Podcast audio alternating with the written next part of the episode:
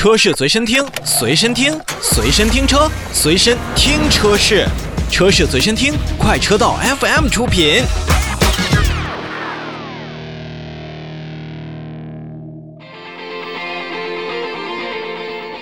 我们首先来看奥迪。奥迪在去年二零二零年呢，向咱们国内市场共计交付了七十二万六千多台奥迪品牌的汽车。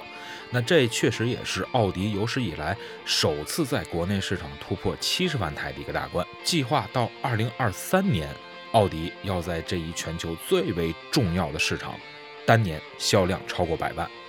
那么在一汽和上汽的选择当中呢，实际上奥迪对于中国一汽的这么一个重要合作伙伴，也是有了更多的一些期许。近期呢，奥迪确认了奥迪一汽新能源合资公司落户长春。这一个新能源合资公司呢，将生产基于奥迪和保时捷共同开发的 PPE 平台的纯电动车型，这也是奥迪在中国首家控股合资公司。而奥迪的 PPE 车型的本土化生产呢，将在2024年进行开始。同时呢，这也是奥迪在于国内市场电动化转型的一个重要一步。奥迪和一汽大众奥迪销售事业部也是发展成为一家独立的销售公司，就是咱们现在已经看到的一汽奥迪销售有限责任公司。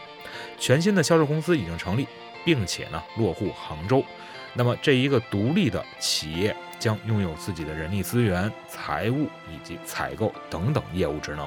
也会呢吸收更多的年轻人才。未来也会将负责一汽大众奥迪国产的车型、奥迪进口车型，以及即将在二零二四年面世的我们刚才所提到的奥迪国产 PPE 车型的相关业务。而针对于上汽奥迪呢，那么现在是上汽奥迪的产品将依托现在奥迪投资人网络进行售后以及销售的服务。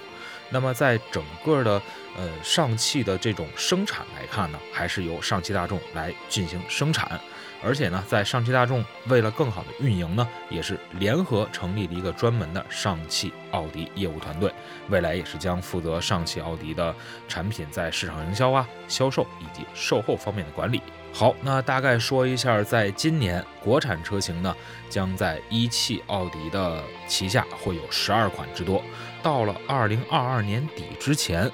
奥迪的运动车型要投放在中国市场，大概有二十款。